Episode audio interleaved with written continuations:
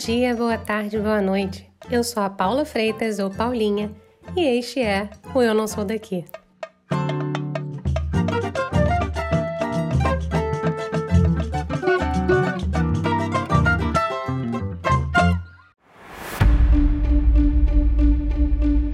Cada um de nós está tendo uma experiência muito particular com a pandemia da Covid-19. Porém, eu acho que todo mundo se lembra onde estava quando tudo começou, mais ou menos em março de 2020. Naquele momento, quando não sabíamos quase nada dos riscos, o que deveria ser feito, das consequências, da magnitude do que ainda estava por vir e como se comportar. A advogada, professora e pesquisadora Juliana Vitoriano estava em Nova York quando a cidade se tornou o epicentro do vírus. No papo de hoje, ela conta como foi a loucura de dar à luz a Olivia nesse caos global, como teve que sair do seu apartamento um dia antes do parto e reflete sobre as diferenças sociais entre Brasil e Estados Unidos. Oi, Ju, que maravilha ter você comigo hoje, viu? Oi, Paula, que legal, também estou feliz, que bom que deu certo, né? Essa dificuldade de agenda, a gente conseguiu encaixar para fazer esse papo, essa conversa. No Eu Não Sou Daqui. com certeza, com certeza.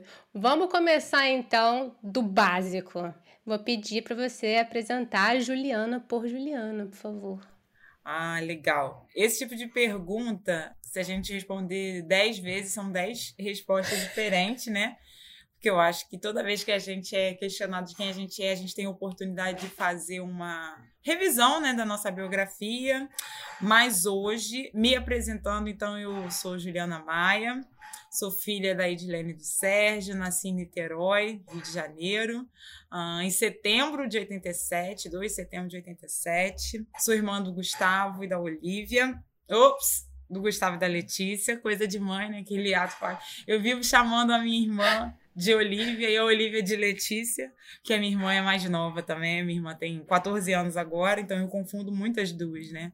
Porque eu cuidei muito da minha irmã. E aí eu sempre tô chamando Olivia de Letícia e Letícia de Olivia. Eu sou casada com o Ronilson e sou a mãe da Olivinha.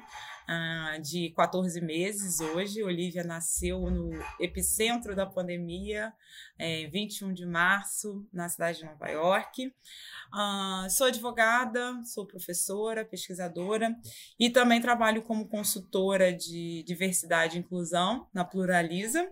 E sou coordenadora do Quilomba Collective, que é um coletivo de mulheres negras brasileiras é, nos Estados Unidos e agora também no Canadá. Né? A nossa rede está ampliando e a gente está conectando e construindo alternativas e instrumentos com mulheres negras brasileiras que estão no Canadá. Maravilhosa. Mas assim, não sei onde você arranja tempo para fazer isso tudo, mas incrível. Nem eu sei, nem eu sei. Às vezes é lágrimas, suor, leite materno e muito café. Quando não dá café, a gente toma cerveja. E aí vai equilibrando os pratinhos. e assim, aí você já falou que você teve a Olivia na cidade de Nova York, mas como é que vocês foram parar aí? Ah, essa pergunta é legal. Como Nova York acontece pra gente, né? Meu marido, o Ronilson, ele é um ativista importante, né, no Rio de Janeiro. Trabalhamos, né, ele também trabalha a temática racial e também constrói luta política a partir da dimensão religiosa, né, nós somos evangélicos. E o Ronilson, desde sempre, é, pesquisando, estudando e pensando a influência da, da religião, da igreja em lutas políticas importantes no mundo, ele tem um, um olhar especial para a Igreja Negra nos Estados Unidos, que foi um, espaço importante de construção por os movimentos do, dos direitos civis. Então, Ronilson, há uns 5, 6 anos atrás, começou a estudar profundamente essa articulação de pastores, pastoras, lideranças religiosas na construção de um discurso religioso, né, que questionava a, a escravidão, questionava então a, as formas, a forma de organização, construção do Estado americano e a partir disso dá um suporte filosófico, enfim, intelectual para as lutas que são disputadas. Então tem aí o nome, né, Martin Luther King é um nome muito conhecido, uma liderança muito importante, mas não só ele, né, os Estados Unidos têm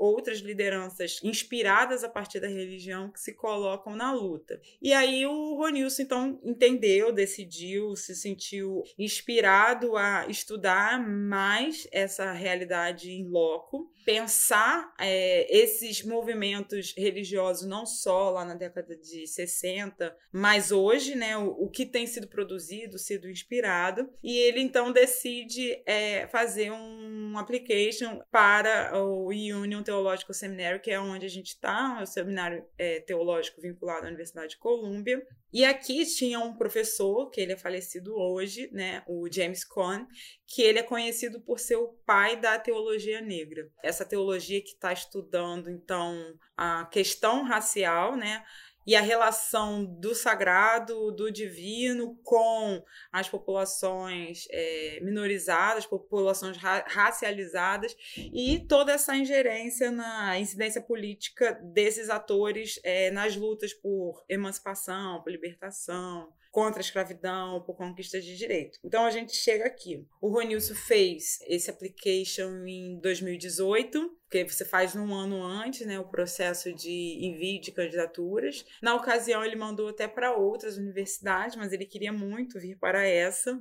e foi admitido. E foi muito interessante porque naquele momento a gente tinha conseguido uma bolsa parcial, que não era o suficiente, né, para os dois virem, e a gente fez uma super mobilização.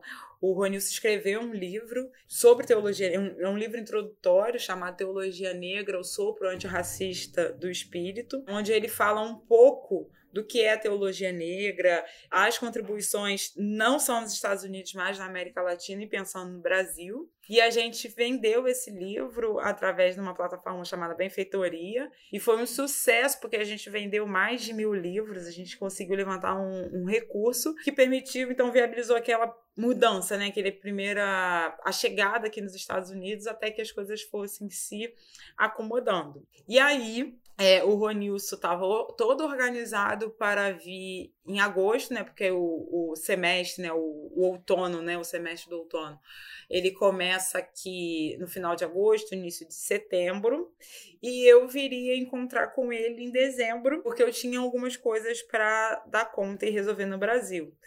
E quando ele comprou a passagem, dois ou três dias depois, a gente descobriu que o Olivia estava a caminho.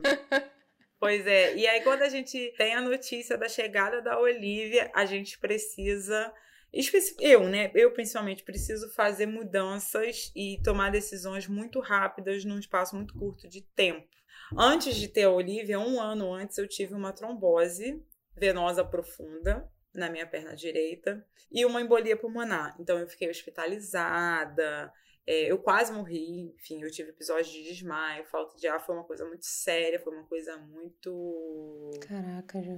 Foi, foi um trauma para mim, sabe? Às vezes eu ainda preciso olhar para esse tempo e elaborar, porque eu, além de estar doente, eu passei por erro médico, né? Então dá para fazer um Nossa. outro podcast, porque eu dizia pro médico o que eu tinha, eu falava para ele: você precisa investigar isso, e ele fazendo, enfim a conduta médica, investigando por outros lugares, mas desde o momento que eu tive os episódios de mais, assim, foi em três dias eu desmaiei em lugares diferentes, porque toda vez que eu andava eu sentia falta de ar e caía.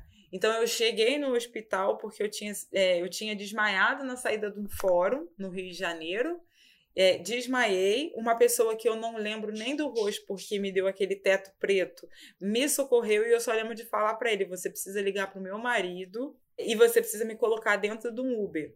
O meu telefone não tem senha e até hoje eu uso meu telefone sem senha porque eu tenho trauma, né, de passar mal e precisar que alguém me socorra e eu não consiga falar. Olha. E aí ele ligou pro meu marido, me colocou dentro do Uber e o motorista do Uber também foi conversando comigo o caminho, mas eu não conseguia ver, né, o rosto dele, então eu não lembro das pessoas que me socorreram. E quando eu chego no, no, no hospital, já tá o Ronilson lá, enfim, eu desmaio de novo.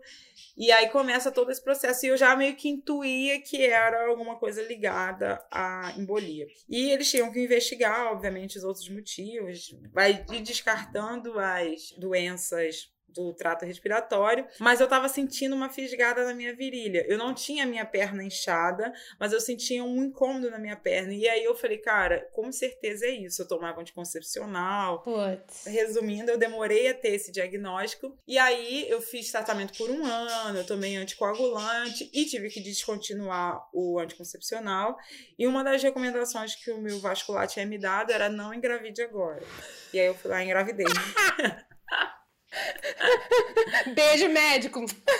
E aí, quando eu recebo aquele resultado, eu falei, meu Deus, como é que eu vou falar isso pro Ricardo? Porque assim, né, tipo, eu não fiquei preocupada, tipo, daquela coisa assim, como é que eu vou contar isso pro meu pai, pra minha mãe? Não, eu falei assim, cara, como é que eu vou falar isso pro meu médico? Ele pediu pra não fazer. E aí eu descobri, era um sábado de noite, 10 horas da noite, eu tava com dois dias de atraso e eu falei, Ronilson, eu tô grávida. Aí ele, amanhã a gente vê isso. Eu olhei pra ele e falei, como assim? Amanhã a gente vê isso. Aí ele, são 9h40, você quer que eu vá agora na farmácia comprar um exame? Eu falei, quero. E aí ele foi numa farmácia pequenininha que tinha do lado da nossa casa e comprou aquele exame de 10 reais, que é dos tracinhos. E aí ele me deu, eu fui no banheiro, dois tracinhos, eu abri a porta do banheiro, eu falei, tá vendo? Eu tô grávida. Aí ele ficou olhando assim pra minha cara, ele, mas você acredita nisso de 10 reais? Aí eu falei, acredito. A negação do homem, gente, é tudo. Aí ele ficou assim, tipo, ele, um negócio de 10 reais dá certo. Aí eu falei, você quer outro? Aí ele, quero. E aí a farmácia da nossa rua já tinha fechado, ele precisou ir numa farmácia mais distante para comprar um teste. Aí ele foi correndo, né, naquele estado de, meu Deus, chegou lá, comprou esse teste bacanão que diz semanas de gravidez, que é caríssimo, 50 reais. Aí ele foi lá, comprou, voltou, fui lá no banheiro de novo, fiz o teste, e aí nesse a gente já tava junto, botei o teste no chão, porque ele demora a revelar, até que diz assim, grávida mais de três ou quatro semanas. Eu falei, tá vendo? Estou grávida. E aí a gente ficou assim, meu Deus, a gente vai ter um neném, você tá indo viajar e eu tive uma trombose. E aí, naquele aquela meia hora de meu Deus, o que, que é isso? O que, que a gente faz? Como que a gente segue? E nesse momento eu já estava muito preocupada, porque eu sabia que era uma gestação de risco por conta da minha coagulação. Eu imaginava que eu fosse ter que tomar algum medicamento, alguma coisa para segurar ou para evitar um outro episódio trombótico. Então, isso foi a primeira coisa assim, que me preocupou muito. E o Ronilson vira para mim assim e fala: Você se incomoda se eu tomar uma cerveja? processo dele foi muito diferente do teu. Foi, mas ele é totalmente assim.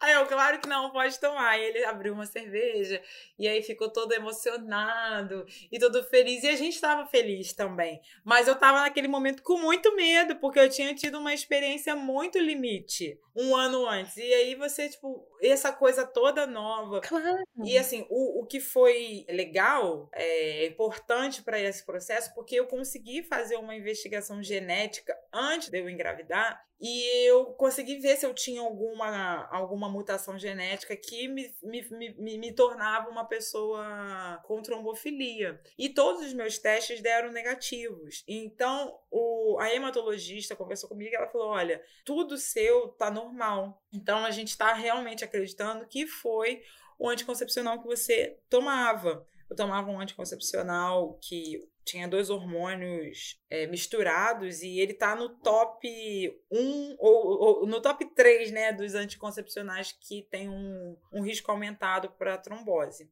E aí ela falou: a única coisa que a gente vai ter que se preocupar é quando você engravidar. Provavelmente você vai ter que tomar remédio ao longo da sua gestação. Então eu já sabia disso. E aí isso foi num sábado de noite. Na segunda de manhã eu liguei para minha ginecologista. E eu tinha ido nela uh, dez dias antes. Eu liguei para ela e falei: olha, eu fiz um teste deu positivo, aparentemente eu estou grávida. Aí ela só falou assim: o que, aconteceu? Você veio aqui 10 dias atrás, você não tava com nada. Aí a gente ficou rindo. Aí ela falou: mas se o teste, se os dois testes deram positivos, não precisa correr para fazer exame de sangue, não, porque você tá grávida. Porque tem hormônio pra caramba, e aí tá dando os testes positivos, vai dar tudo positivo. E aí eu fui nela, ela me recebeu de tarde, e a gente já no dia seguinte eu tava na hematologista. Aí eu cheguei, né, no hematologista, falei com o vascular, com o Ricardo, falei, olha, tudo que vocês falaram pra eu não fazer, eu fiz. Aí ela olhou pra minha cara e começou a rir. Ela, ah, vocês sempre fazem isso. Mas você vai ter uma gravidez tranquila. Aí eu falei, então tem mais uma coisa, meu marido tá indo morar nos Estados Unidos e o meu planejamento é só pra ir em dezembro. Ela, então vamos contar as semanas? Em dezembro você está com sete meses. Sabe quando você vai entrar num avião tendo esse histórico dessa trombose enorme e essa embolia que você teve?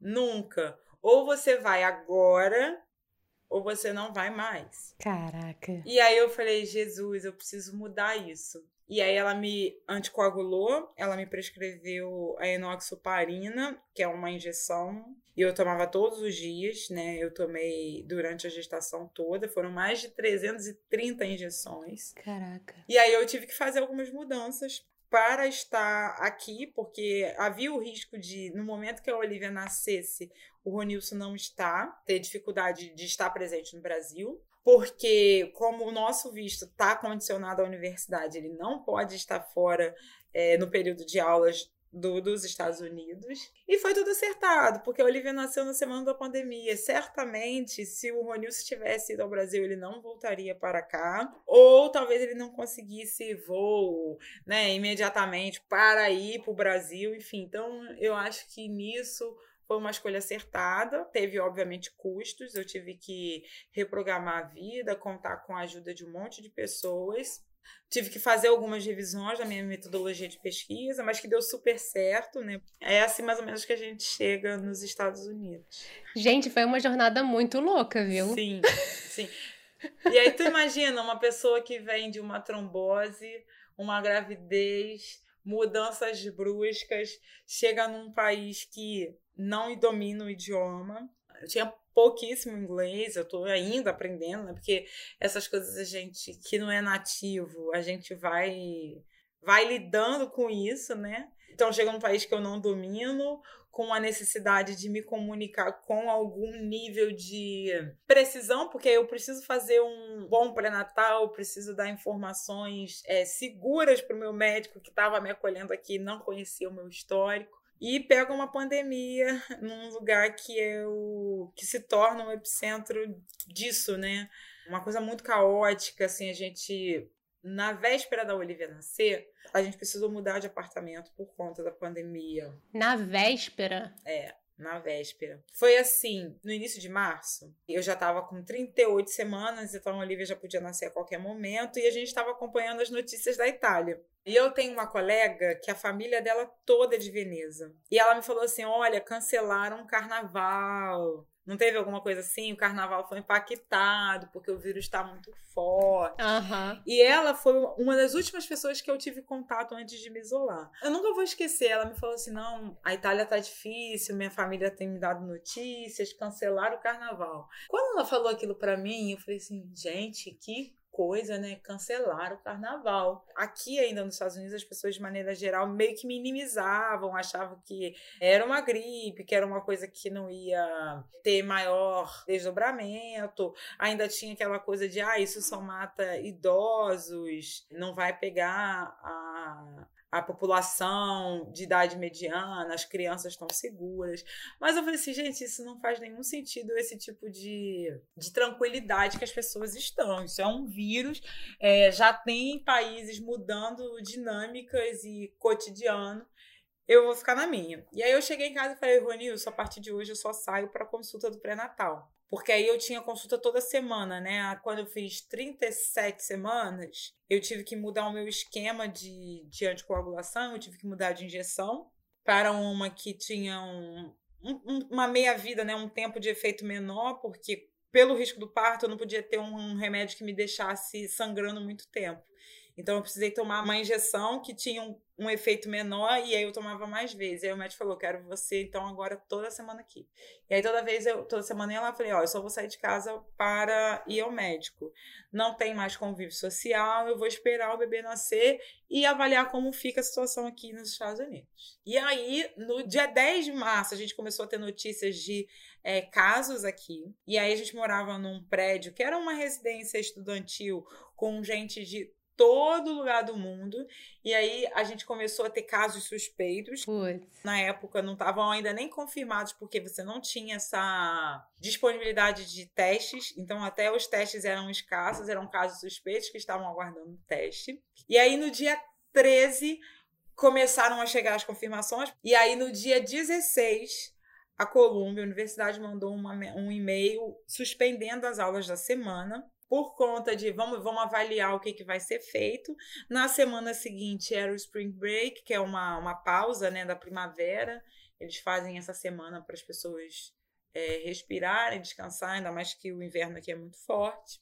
E aí, então, a gente teria, eles teriam duas semanas off, né? Sem aulas, para avaliar e, e esperar é, ver como que a pandemia ia se comportar. Isso foi no dia 16. Quando foi no dia 19 de março, três dias depois, o meu vizinho que estava com suspeita foi hospitalizado já em estado grave. Caceta. E a residência estudantil decidiu que ela ia evacuar o prédio, porque essa estrutura de, de residência é feita para as pessoas terem contatos, interações.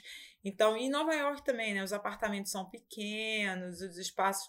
É mais para que você tenha tempo de convívio. Então, você tem uma biblioteca, você tinha academia, você tinha, tem, tinha um restaurante com um refeitório para as pessoas comerem juntas, sala de jogos, tinham banheiros. Você tá na, na, academia, você vai no banheiro da academia, você tá no, no refeitório, você vai no banheiro do refeitório. Então, as pessoas é, circulavam muito. E eles falaram: a gente não tem como fazer um esquema de contenção com as pessoas aqui, a gente vai realmente precisar evacuar.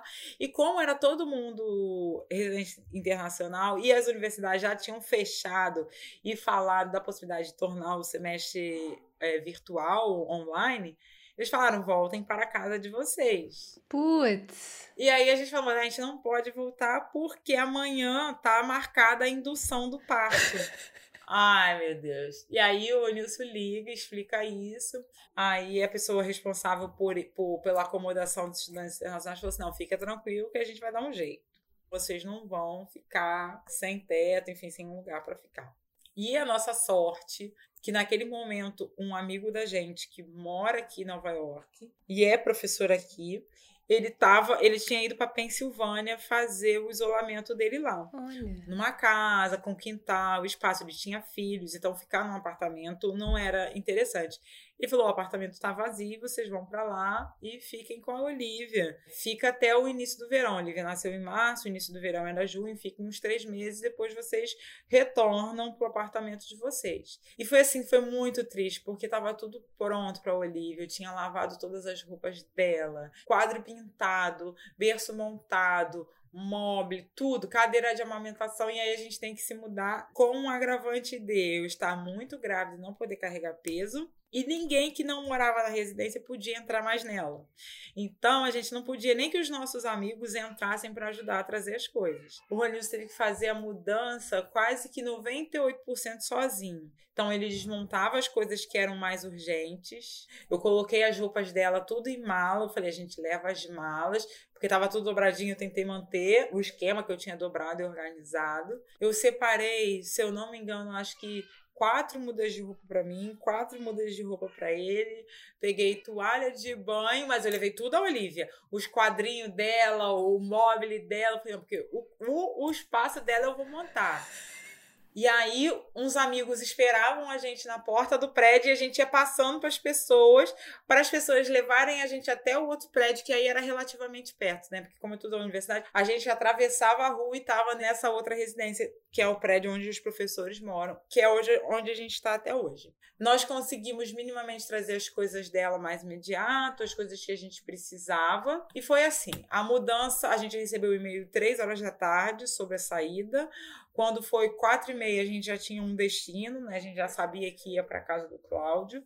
Quando foi uma hora da manhã, o Ronilson terminou de levar as coisas mais imediatas para aquele primeiro momento. Caraca. Aí a gente tomou banho, deitou e dormiu. Seis horas da manhã a gente levantou e foi pro hospital. Os dois, vocês dois foram pro hospital? Sim, ele foi comigo porque estava marcada a indução. Eu já estava com 40 semanas e 4 dias. O médico falou: olha, como é uma gravidez de risco e você tá tomando remédio anticoagulante, quanto mais tempo vai passando, aumenta o risco para você e para ela. Então, eu acho que agora é seguro a gente fazer essa indução. Claro. E aí a gente chegou no hospital às 6 horas da manhã, eles fizeram alguns exames em mim para decidir como que ia ser feita a indução, como qual era o método que eles iam usar. Quando foi uma hora, começou, eles me, me deram a medicação e começou então lá o processo de induzir o parto. E aí, seis horas da noite, estourou a bolsa, e aquela coisa da dilatação, dilata, não dilata, enfim. Olivia nasceu 6 horas da manhã do dia seguinte, dia 21. Foi um parto tranquilo, foi um parto muito longo, mas foi um parto muito tranquilo. A gente foi super bem acolhido, né? Essa coisa do, do parto, né? O mais natural possível é sempre estimulado aqui. Eu realmente precisei de uma indução, mas se eu não precisasse, provavelmente seria o naturalzão. Olivia nasceu bem, nasceu forte, tudo tranquila. Veio pro meu colo, a gente teve aquele primeiro momento, mamou, tiramos fotos. Oh. Quando foi, ela nasceu seis horas, quando foi umas nove horas, o médico falou: agora vamos pro seu, você vai pro seu quarto, ela vai com você, beleza. O Ronilson ficou comigo o dia todo. De noite a gente estava com vontade de comer costelinha. Olha isso. Ai, Jesus. Nós pedimos um delivery na porta do hospital. Ele desceu para pegar. A gente comeu a costelinha no quarto. Essas coisas de americano que eu, né? E aí, no dia seguinte de manhã, o Ronilson foi pegar um café no corredor e a enfermeira falou para ele: O que, que você tá fazendo aqui? Putz! Aí ele, eu tô com a minha esposa. Aí ela, não, o hospital proibiu. Por causa do vírus, não fica acompanhante de ninguém. Ele voltou pro quarto pra falar isso. Ela veio com ele, eu comecei a chorar. Eu falei, e falando português, né? Porque no desespero, você não consegue falar inglês. Eu falei, ele não pode ir embora. Eu não tenho condições de ficar conversando com vocês em inglês. Eu não tenho condições de ficar com essa menina no quarto sozinha. Eu tô morrendo de medo, eu tô em pânico por causa da pandemia. Eu preciso que ele esteja aqui para me equilibrar. Assim, ontem eu já tive que me mudar. Minha vida tá toda de cabeça para baixo. Se ele não estiver aqui, eu não tenho como ficar aqui. E ela era latina, né? Ela, ela é latina. E aí ela entendeu um pouco do que eu tava falando em português, que aí eu já tava chorando copiosamente. Ela falou assim: olha só, oh, Deus. você não sai daqui pra nada. Fica no seu quarto. Se alguém mandar você sair, você vai ter que sair. Eu não vou falar nada. E aí o Ronilson ficou dois dias trancado no quarto comigo, né? E aí aquelas coisas assim de que bobeira, né? Ele, ele tinha planos de vir em casa, tomar um banho e trazer o cacete da Olivia para a gente poder retirar ela do hospital. Nada disso foi feito. Então, a muda de roupa que ele levou, ele ficou trocando. Uh, as comidas que chegavam no quarto era só para mim, porque o hospital não estava tendo acompanhante, então chegava um café da manhã, que era uma xícara de café gente. com leite, fruta, um pão, a gente dividiu que cada um ia comer. Porque ele nem podia pedir uma comida para descer para buscar, porque ele ia ficar barrado. Aí vinha comida assim, uma sopa com uma carne e legumes. Ele tomava sopa, eu comia carne e legumes. E foi assim. E aí a gente teve alta, viemos para casa. E quando ele saiu do quarto, foi tipo, surpresa. Todo mundo olhando para ele, o andar inteiro, as, as enfermeiras olhando para ele. Aí pediram alguma coisa de um documento, isso foi engraçado também, porque foi na semana que o Ronaldinho Gaúcho foi preso com um passaporte falso. Lembra disso? Putz! Aham! Uhum. Aí o Ronilson deu o passaporte ao segurança. E brasileiro tem que olhar com mais cuidado, porque viu o Ronaldinho, cara, a gente rindo, mas assim, que isso? Enfim. Rindo de desespero, né? Enfim, mas foi isso. Aí a Olivia veio para casa. E aí a nossa vida, por mais caótica que seja a pandemia, ela ficou com um pouco mais de normalidade. A gente conseguiu ficar mais tranquilos com a Olivia. E aí também se conectado com a pandemia, mais desligado, né? Tendo aqueles momentos de, de presença mesmo do cuidado com ela, vivendo com ela. Então a Olivia salvou o nosso mundo, né? A Olivia salvou a gente naquele período. E continua salvando, mas depois disso tudo, desses episódios, a gente conseguiu experimentar alguma tranquilidade. Maravilhoso, gente. Olha, quando ela crescer e tiver poder entender essa história toda, você tem muito que contar para ela esse perrengue que ela, que ela fez vocês passarem. Tadinha, nem foi tudo culpa dela, tadinha. Pois é, e você acredita que antes dela nascer, eu tinha falado pro Rogério que a minha mãe guardava é, recorte de jornal de fatos históricos que tinham acontecido quando eu nasci, quando meu irmão nasceu. E eu lembro que ela tinha lá umas capas de jornal, porque eu nasci em setembro de 87, foi quando teve um, um acidente. Não sei, não sei como, agora não sei como é que se fala, não sei se é nuclear, enfim, um acidente químico do Césio em Goiânia, que vazou. Te, teve efeitos, crianças que depois nasceram com problemas por causa Olha. da radioatividade. E minha mãe tinha esses recortes. Eu falava assim, cara, Ronilson, antes de imaginar a pandemia, tá? Pô, quando a Olivia nascer, a gente tem uma caixinha que guarda as coisas dela, a gente compra uma capa do jornal do dia. Cara, quando chegou isso, eu falei, meu Deus do céu, essa garota nasceu no meio da pandemia. Tipo, cara, não tem como, né? Assim, eu acho que isso, daqui a 20 anos, isso vai marcar a geração desses bebês que, que, que nasceram nesse período, né?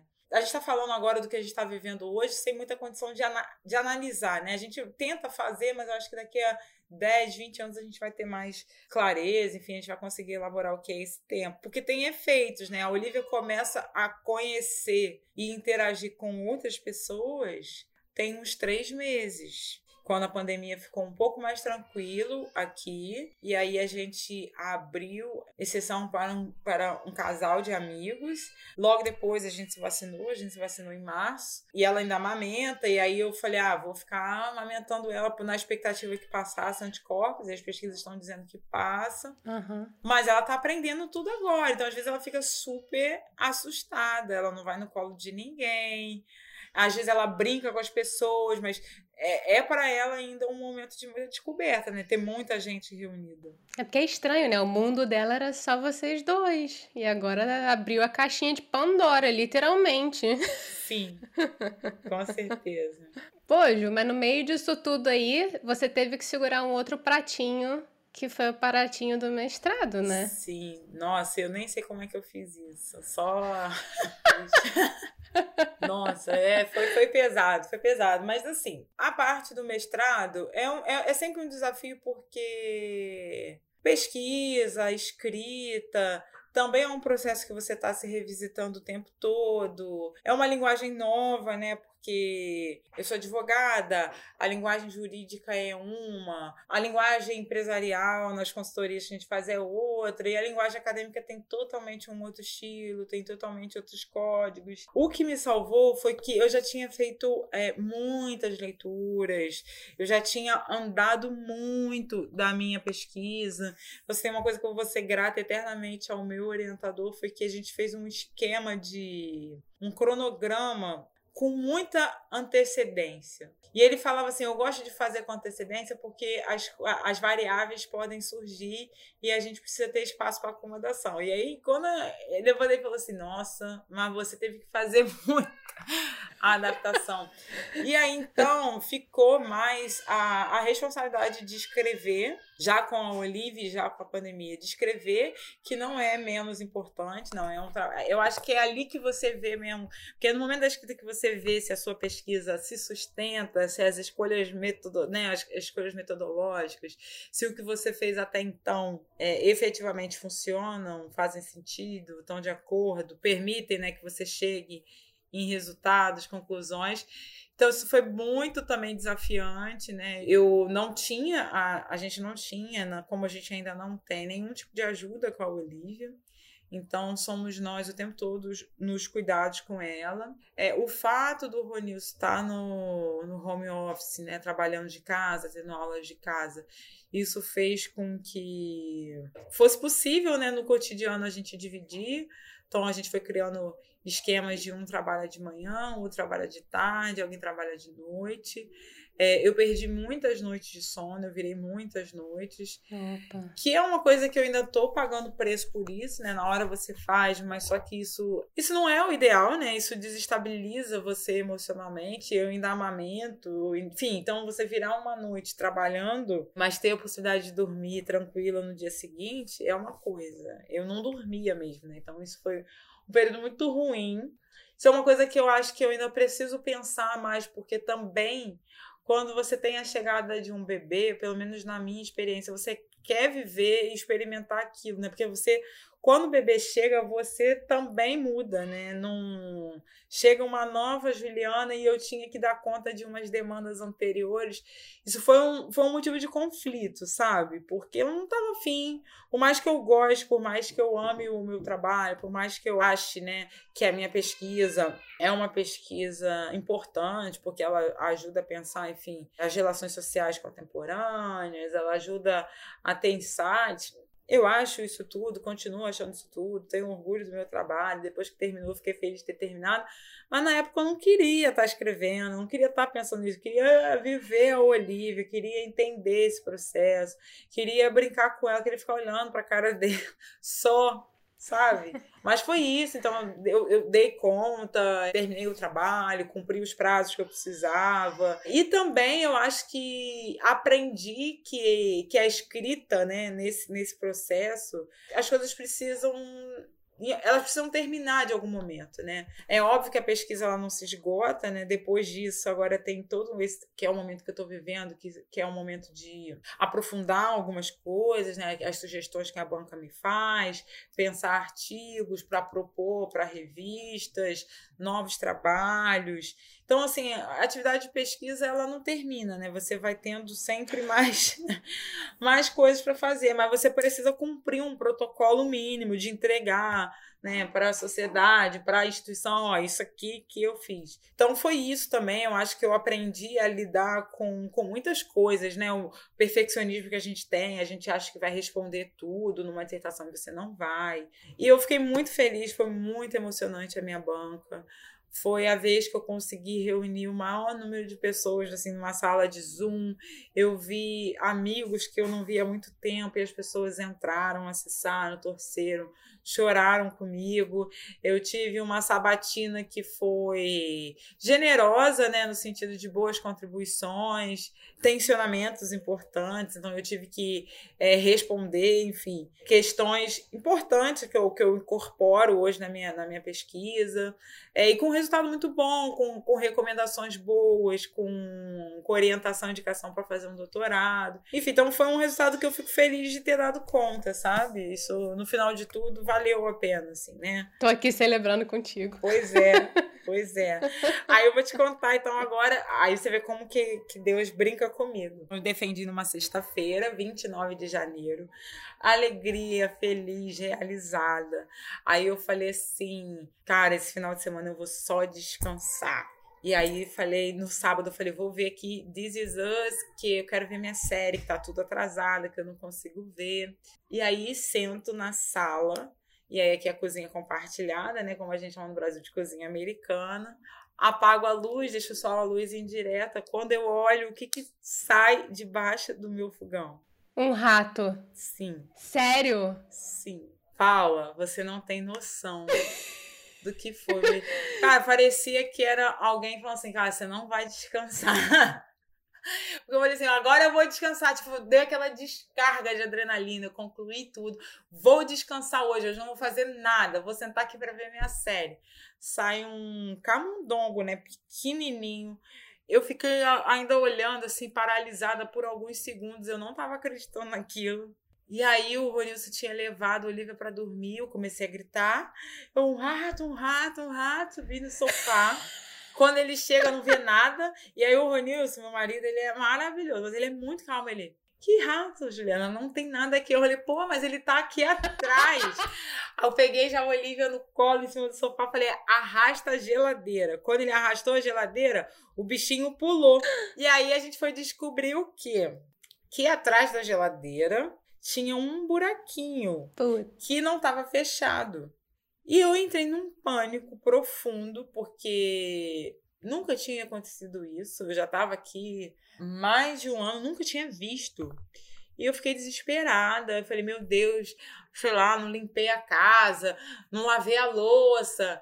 Eu fiquei arrasada. Aí o Ronilson falou: não, deixa comigo que eu vou fechar. Aí fez uma bucha lá com pano, botou. Cloro, falou: tá fechado, tá tranquilo, ele não vem mais. Aí estragou totalmente o clima daquele dia. Eu falei, ah, vou dormir e tal. Fechei a porta do quarto, vedei a porta de baixo de pano, dormi. No dia seguinte de noite, falei, agora eu vou ver, isso é um domingo, vou ver minha série. Eu tô ouvindo um barulho debaixo do fogão. Putz. Eu falei, cara, esse bicho tá aqui. Aí o Ronilson, vem aqui. Aí o Ronilson vem, eu falei, arrasta o fogão. Quando arrastou o fogão, ele tava lá de novo. E ele era muito pequenininho. Aí a gente foi ver que atrás do fogão também tinha o quê?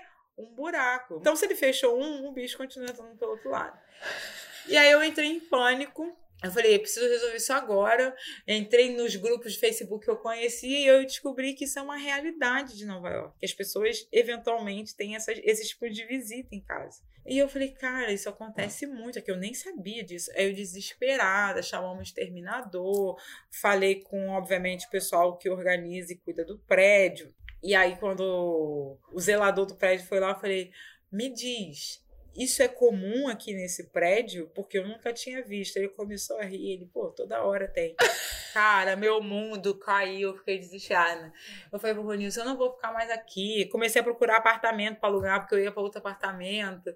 Enfim, é isso. O surto. Até você se conformar com os camundongos novanquinos. Não, aí o exterminador fechou tudo com tela, todos os buracos. Porque aí eu me dediquei a encontrar os buracos, o exterminador foi lá, fechou os buracos, olhou os aquecedores, tudo. E aí, desde janeiro, nunca mais eu vi, nunca mais identifiquei nada. E aí, a neurose com a limpeza tá potencializada, né? Então, assim, pano no chão toda hora, louça acumulada não existe, fruta fora da geladeira não, nada que possa dar cheiro. Mas, assim, foi uma experiência bem traumática. E, assim, uma, um tapa mesmo na minha cara, assim, na hora que eu falo que eu vou relaxar, eu tive que lidar com isso, né? É fogo, cara. É, é duro. É duro ser mulher. Quando você pensa em relaxar, já era. A vida não deixa. Pô, pelo amor de Deus, eu tô precisando de. Os dias de luta estão ok, agora quero de glória. Falando em luta da mulher, é, falando em luta feminina, você é uma grande ativista, né, da luta feminina. Você, nesse seu tempo aí de Estados Unidos, você conseguiu perceber algumas diferenças entre a luta feminina americana e a brasileira? Bom, legal, assim, né? Eu tô. Então, esse meu tempo aqui, ele tá atravessado pela pandemia. E longe, né? Tipo, sem a possibilidade de estar. Tá em loco, presencialmente, vendo questão, as questões de luta, muito a partir só da internet, enfim, televisão. Mas é, eu acho que é algumas coisas que dá pra gente sinalizar, né? E eu acho que é, é sempre bom, porque construo né, esse coletivo, o Quilomba, e é um coletivo de mulheres negras, brasileiras, porque a gente entende também essa importância de você produzir né, luta, reivindicações a partir da sua própria realidade. Então, se a gente vai fazer um, uma comparação, acho que tanto a questão racial, tanto a questão de gênero, da mulher, enfim, sexualidade. A sociedade americana, por mais que a gente possa enxergar pontos de, de semelhança, de afinidade com o contexto brasileiro, ela tem uma outra é, história de formação social, de colonização. O pensamento social americano é diferente do pensamento, né? como, como os Estados Unidos se vê e se coloca para o mundo, né? essa coisa do do excepcionalismo americano, né, do American First, eles se acham, né, a, eles são a maior economia, mas eles se acham a maior potência, as melhores, é, os melhores cérebros, os pensadores, eles são sempre tudo de melhor que tem no mundo. Isso tem efeitos quando vão pensar, inclusive, a América Latina, né? Então, eu acho que mesmo os grupos que estão aqui e são né, minorizados, são precarizados aqui no território, né? As mulheres negras americanas, as mulheres americanas, é, os homens negros, eles não estão fora dessa estrutura que é os Estados Unidos.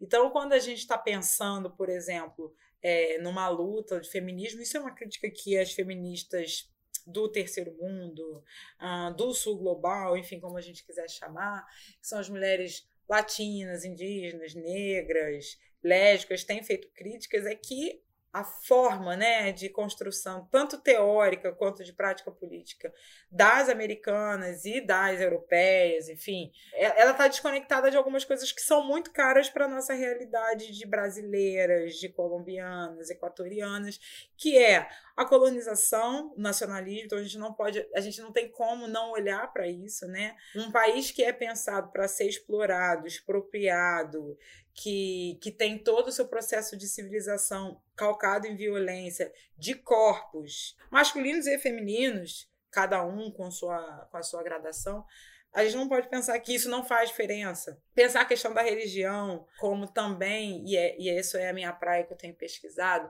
como também uma, um eixo de poder enfim, de dominação e de política. Então, eu acho que quando a gente pensa né, a realidade americana e o resto, né, falando do Brasil, que é o que eu, que eu conheço, tem essas diferenças, porque aqui, de uma maneira geral, é muito articulado a partir de gênero, eles articulam com raça, com sexualidade, mas tem outras coisas que até as próprias pessoas negras americanas, as próprias mulheres aqui, é, se beneficiam dessa opressão que os Estados Unidos dessa dominação e esse, essa esse imperialismo americano produz fora do território dos Estados Unidos. Então, é, essas pessoas têm um viés, né? Eles não conseguem perceber o que, que é você estar tá num sul global, o que, que é você ser uma mulher negra no Brasil. Não é a mesma coisa de você ser uma mulher negra nos Estados Unidos. Isso tem muita diferença. Então, eu acho que, que, que é isso, né? Eu acho que, assim, pensar é, o excepcionalismo americano, ele faz com que as lutas aqui estejam ligadas muito à realidade interna. Um país que tem, historicamente, né, a gente pode questionar, mas que se diz liberal, um país que é extremamente capitalista, um país que, que é rico, muito rico, então também as dinâmicas né, de oferta, de acesso a, a, a, a aqui é diferente, né? A gente vive no Brasil precarização, falta, carência, violência, uma ausência grande de Estado. Então, isso obviamente afeta a vida da população, de populações negras e de mulheres, é, indígenas, de uma maneira muito diferente que aqui nos Estados Unidos você tem diferenças, né? Então, eu acho que é muito isso. É curioso, realmente. Mas já que você tocou nesse assunto, você estava aí, Olivia Petititinha, e explodiu uma outra coisa que foi bem importante aí nos últimos tempos na sociedade americana, que foi a questão do Black Lives Matter, né? Dos protestos que emergiram em vários pontos dos Estados Unidos. Como foi para você viver isso aí, além da pandemia, né? Ou com a pandemia? é, então, assim, eu. A gente acompanhou de longe, né? Por motivos de pandemia e estar tá com o bebê pequeno, é, nós não fomos à rua, eu não fui à rua, não acompanhei presencialmente esses protestos, mas através do coletivo, das meninas que podia, a gente estava sempre tendo essa interlocução, acompanhando de maneira mediada, né, a partir do que elas estavam trazendo, vendo jornais, notícias, as, as mídias alternativas, as redes sociais de uma maneira muito muito expressiva, assim, né, demonstrando, enfim, aquela coisa se tornando mesmo uma onda potente de manifestações que extrapolam né, o, o território americano. Foi muito emblemático, assim. Eu acho que a, a, a morte do Floyd ela tem um simbolismo que, que escancara, né? O, ele conecta a gente num passado histórico que não é tão distante, né? Dos linchamentos, dos, do, da violência física, do castigo físico. E ele lá implorando por clemência, dizendo, por favor, eu não consigo respirar. Justamente no momento de pandemia em que a Covid ela causa né, uma síndrome aguda respiratória e as pessoas têm dificuldade de respirar. Então, eu acho que é, é, viver esse, esse momento histórico, né, com essa, essa conjuntura toda, é, para a gente, e aí falando né, por mim pelo Lourenço, foi muito impactante de ver, porque primeiro a gente viu, né, a gente começou a receber vídeos, e aí você tem um, um, um, grande, uma grande dor, um grande desconforto, e você vê a reação se produzindo num contexto que a gente achava assim, é para ficar em casa, mas o povo foi para rua. E aí, por que, que o povo está indo para rua? É assim, tá indo para rua porque chegou um limite, porque não tem possibilidade, né? Se eu não, se eu não, não me insurgir agora, não tenho mais o que fazer, né? A minha vida está extremamente precarizada e uma população negra é, aqui nos Estados Unidos e no Brasil também muito prejudicada pela questão da pandemia. A pandemia afeta diretamente e desproporcionalmente, né? Se a gente for comparar brancos e negros, como a população negra é afetada, como as existências, né, as possibilidades de vida é, são muito tocadas pela, pela pandemia. As pessoas negras, se você for olhar as estatísticas, são as que menos têm condições de fazer home office, então, ou seja, não podem se resguardar no conforto do, do, do, do lar. Ainda tem isso, né? As pessoas às vezes moram em situação tão precária que não tem nenhum lar que você possa fazer um isolamento, porque é um ambiente super pequeno, com um monte de gente, alguns até com falta, escassez de água, né? As comunidades do Rio de Janeiro sempre tem essa questão de falta de água. Pô, se é um meio de combater a propagação do vírus é você lavar a sua mão e você abre a sua torneira, você não tem água. Então, assim, pra gente foi muito, foi muito emblemático. É uma coisa que a gente ainda está elaborando muito, né? Eu acho que pensando, revisitando. É, hoje aqui, quando a gente está tendo esse papo, essa semana, fez um ano. E, e um ano depois, com marcado, né? Com com protestos, com atos, porque essa coisa da memória pública aqui é muito forte. Né, essa coisa de não esqueceremos, não vai passar, então você precisa, né, você reafirma o tempo todo essa onda de protestos é, por conta dessa mais um caso de violência é, racial e policial contra pessoas negras, pautou também o debate eleitoral aqui, o Joe Biden precisou fazer alguns acenos mais claros para a população negra, é, precisou se comprometer de alguma maneira com essas populações para conquistar esse voto. Ao mesmo tempo, você também tem um fortalecimento né, na outra ponta de grupos supremacistas brancos, e aí a gente teve né, aquela invasão do Capitólio, os movimentos que ainda a, apoiam né, o Trump e, e, e e tão enraizados, né? Porque mesmo que ele não seja mais o presidente, essas coisas estão difundidas na sociedade, né?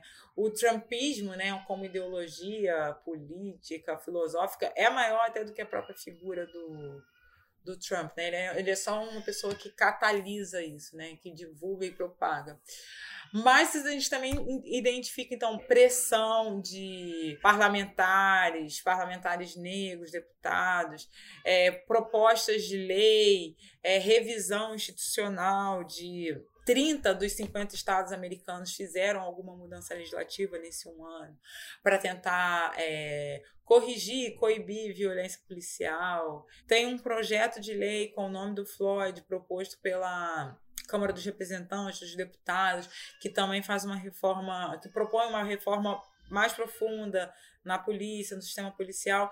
Então, assim, está vendo os movimentos, né, e a pressão, as reivindicações, e a partir disso, é, construindo coalizões possíveis para pensar a nossa realidade no Brasil, para colocar isso né, na, na, também na ordem do dia lá é, no Brasil. Toda vez que eu falo sobre isso, eu lembro muito do uma música do Caetano e do Gil, que é, se chama Haiti, né? Que ele fale pense, pense no Haiti, reze pelo Haiti, o Haiti é aqui, porque às vezes no Brasil a gente é muito acostumado a se comover com as coisas distantes. Acostumado no sentido assim, eu digo, mídia, opinião hum. pública, é muito mais responsiva com as coisas que estão acontecendo fora do território. E aí, quando a Itália, né, eu acompanho telejornais do Brasil, agora muito menos, mas eu acompanhava, quando a Itália estava vivendo aquele momento caótico da pandemia, a gente tinha nos jornais é, muito, muito marcados e a população brasileira estava, nossa, o que está acontecendo na Itália? E, cara, a gente teve agora, né, picos de, de morte e as pessoas naturalizando e banalizando a vida no território brasileiro. Então, até isso fazendo agora uma ponte com o que a gente respondeu antes, é, tem diferença, né? As relações, como que esse norte global, Estados Unidos e Europa, eles têm uma. Eles, inclusive, produzem um imaginário diferente no Brasil. Até a, a própria pessoa que está no Brasil consegue ver um, um, uma tragédia fora do seu território e ficar extremamente abalado, consternado, solidarizado, e está acontecendo do seu lado, a pessoa não vê, porque está tá, tá, tá, tá normalizado a violência, a barbárie. Então isso é difícil para construir luta, luta política, resistência no território. De fato, parece que está todo mundo anestesiado, né? Sim.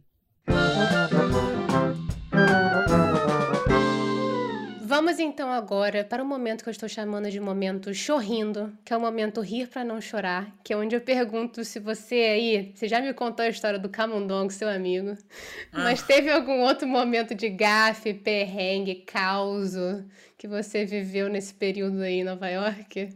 Não, assim, nada, nada grande que eu lembre, mas tem uma coisa que eu acho que é curioso, né? Aqui no Brasil a gente dá as horas assim, 10, 11, meio-dia, é, 13 horas, 14 horas, 15 horas, 16 horas. E eu tinha marcado um compromisso que era às 8 da manhã, 8 a.m. E eu não sei porquê, eu confundi o horário, né? Eu não li aquele PM e o AM e cheguei num horário diferente. Então, isso foi um, foi um erro, mas foi um lápis, uma coisa que eu não, não, não li direito, enfim, não estava socializada, e aí eu acabei confundindo e chegando nos horários diferentes. Era para estar de noite, 8 da noite, eu fui 8 da manhã. Porque na minha cabeça seria 20 horas, aí eu fui de manhã. Mas não foi uma gafe, não, mas foi um, um atropelo. Um atropelinho, você bota, poderia botar a culpa na cabeça de mãe, vai. Sim, não, tava grávida na época, assim. É, tudo, tudo você bota na culpa na gravidez, com certeza. em Portugal eu tive, uma vez eu entrei na, na papelaria, muitos anos atrás, e eu falei que eu queria comprar Durex. E Durex em Portugal é camisinha. e eu não sabia. Isso aí foi difícil. Mas passou, né? Dar risada, ah, não sou daqui. Exato.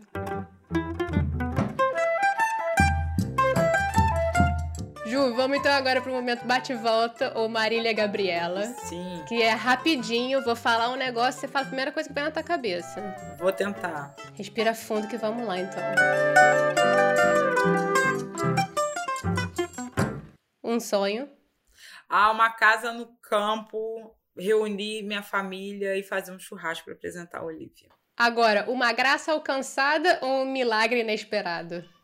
Ah, uma graça alcançada porque é, é, é, resultado de um trabalho, né, de um processo. Porque eu acredito que até o milagre ele é gestado, né? Então ele não, nunca é inesperado. A gente vai semeando coisas e, e ele acontece. A gente, tá, a gente é parte disso. O que você mais gosta de fazer com a Olivia é? Eu adoro ficar com a Olivia no parque, gente. Eu amo. Eu gosto de passear com a Olivia, sentar no parque, num espaço verde e ver ela descobrindo as coisas, escutando passarinho, rindo das árvores. É, eu gosto disso. Coney Island ou Paquetá? Paquetá, Paquetá, porque ainda tem samba. tem carnaval. Paquetá tem samba. Você vai na barca, já a primeira barca com a orquestra tocando. Paquetá, gente. Agora, um lugar em Nova York que você quer conhecer muito? Um lugar que eu quero conhecer muito. Na verdade, tem um lugar que eu quero muito levar a Olivia e eu acho que eu vou fazer isso agora. Eu quero levar ela lá no Brooklyn, no Dumble, que tem um carrossel que eu sou apaixonada por ele, tem uma vista incrível. Então eu quero levar a Olivia lá. E talvez ir num observatório que eu nunca fui, por exemplo, no Empire State. Então, então acho que eu também preciso conhecer. Agora, italiano ou joelho? É italiano, pô. Caso voltasse para o Brasil amanhã, o que, que você gostaria que tivesse mudado? Ah, fora Bolsonaro. o presidente da República. Fora Bolsonaro genocida. O que, que você aprendeu nos Estados Unidos que você acha que você vai levar para a vida toda? Cara, eu aprendi que a gente pode sempre recomeçar. Quando a gente chega num lugar novo, que a gente não domina os códigos, que a gente não domina o idioma, a gente chega meio que que nem criança. Você tem um repertório de vida, obviamente, mas você chega aprendendo muita coisa do zero. E eu acho que a gente tem que sempre existe possibilidade de novos recomeços. Tô fazendo um com 33 anos, né? Fui numa geração que fui criada para fazer alguma coisa e aí num dado momento da minha vida eu decido que aquilo não faz nenhum sentido para mim e tenho que fazer novos movimentos para encontrar o meu caminho. Então assim, eu acho que a gente pode sempre recomeçar. Isso é importante. Então a advocacia ficou para trás? Sim. É. Oficialmente? Não oficialmente, mas é um outro olhar para a advocacia, né? Eu, eu, eu, durante muito tempo fiz uma advocacia que não fazia sentido nenhum para mim. Então, eu sou grata ao direito, sou grata à advocacia, porque me, me permitiu muitas coisas, mas eu gosto de estar fazendo os movimentos e conversando, refletindo, trocando, né? Eu gosto muito do ambiente de sala de aula. Então, Acho que a experiência da advocacia é também o que me, me, me vocaciona para ser a professora que eu acho que, posso ser, né? Eu, quando. Agora não, mas é, no meu período de estágio, docência, eu tive estudantes, alunos, eu dei disciplina, dei cursos. E é interessante você hoje poder falar, né? As, as pessoas estão, aqueles jovens, né?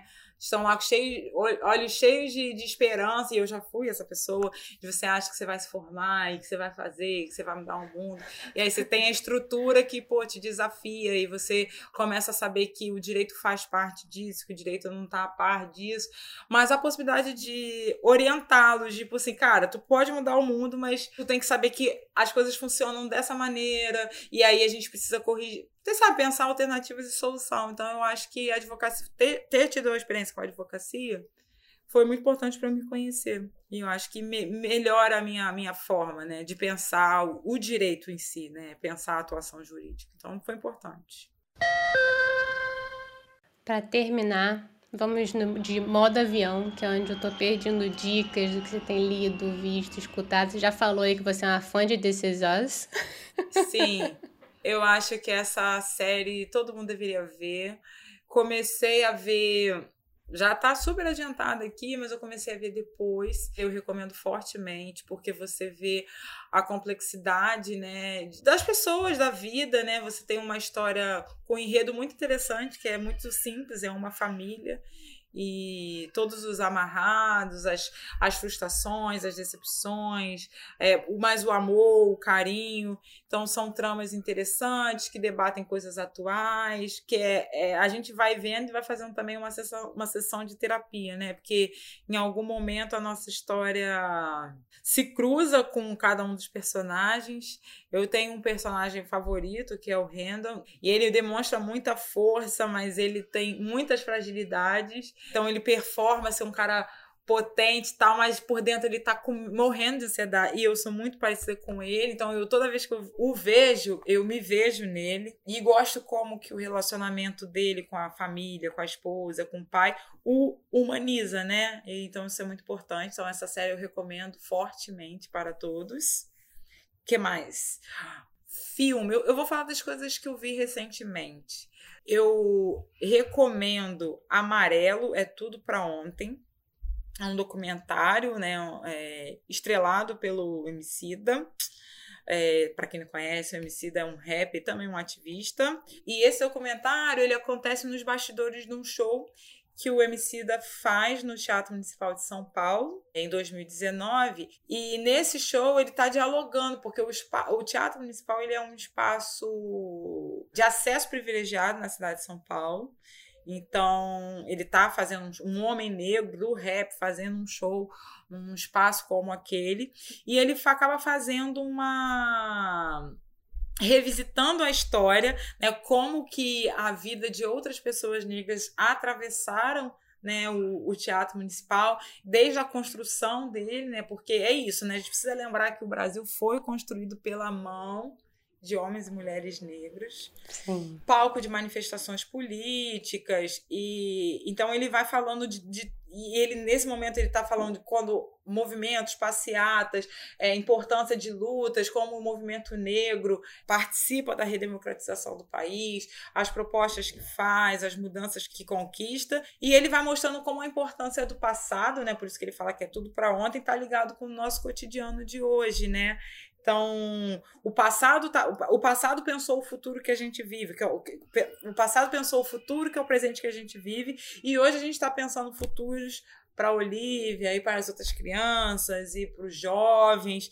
Então, a nossa importância né, é, política no momento atual de de, de, se posicionar, de, de, de, se comprometer e de botar a mão na massa para pensar novos futuros. E eu acho que a, a máxima do, do documentário é que ele vai alinhavando tudo isso no amor como um instrumento político, né? Então é um CD todo pautado no, no amor, né? No amor como uma decisão política, como uma escolha e uma forma de se relacionar com o mundo. Maravilhosa dica, maravilhosa. Ju, te agradeço imensamente, de verdade, de coração, por dividir aí sua experiência de ter virado mãe no meio desta loucura pandêmica, se mudando para Nova York com camundonga em casa, tendo que se mudar de apartamento. Pois é. Pois é. De coração, obrigada mesmo, viu? Como diz uma das músicas, né, que ficou muito famosa, nesse CD, né, que virou o show e depois o documentário do MC, ele usa um pedacinho do, da música do Belchior, que assim, ano passado eu morri, mas esse ano eu não morro. Então, ano passado eu morri, mas esse ano também. Mas vamos seguindo, vamos seguindo, vamos sonhando e construindo outros mundos possíveis. É isso, para Olivia, pô, é para Olivia. Para todas nós, para todos nós. É, eu agradeço o convite, muito legal poder falar um pouco da dessa minha história. Pouca gente conhece, pouca gente sabe. É, até mesmo na gravidez é, da Olivia, como era uma gravidez de risco e eu estava vivendo um turbilhão de coisas, eu tive uma gravidez mais discreta, né? Porque as pessoas, quando a gente tá grávida, a gente quer botar a barriga, mostrar pra todo mundo. e eu fiquei num momento. E eu acho que isso também foi uma coisa que me ajudou a me centrar, que me deu energia para administrar tudo que eu passei na frente, é, depois, né? Então eu, foi um momento de, de algum recolhimento, é, eu e o Ronilson vivendo, provando, experimentando o que, que era essa novidade. E eu tinha um, um desejo de me resguardar naquele, na, na, naquele momento. Então, hoje eu estou aqui falando com você e eu nunca tinha, acho que, falado de uma maneira assim mais organizada todo esse esse processo que eu vivi, né? Então, vou guardar esse podcast para Olivia ouvir no futuro, falar, olha só a minha mãe aqui falando um monte de bobeira, contando tudo. Mas é isso, isso é a nossa história, né? This is us. Pô, Ju, que honra. Que honra poder conversar com você assim dessa maneira tão de coração aberto sobre uma coisa que você não falou com ninguém, assim, quase. Então, eu agradeço mesmo, me sinto de verdade honrada, viu? Mesmo. E eu espero que a gente possa comer o italiano e quando a gente se trombar lá em Niterói, ou então em Nova York, ou na Itália, ou nesse mundo doido aí da vida. Legal, legal. Aí, ah, vida longa ao podcast. Quem sabe daqui uns anos você não entrevista a Olivia, a Olivia falando da experiência dela no Brasil, né? É, esse choque cultural acho que é legal. Com certeza.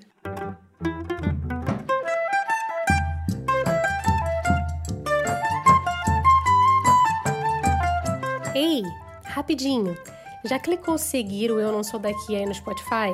Ainda não? Clica aí, um segundinho só. Pronto. Muito obrigada, viu? E se você usa o Apple Podcasts, mesmo esquema. É só seguir e não esquece de dar cinco estrelinhas, por favor, viu? Muito obrigada. E para trocar uma ideia com a gente, basta entrar no Instagram ou no Twitter, NSDaqui.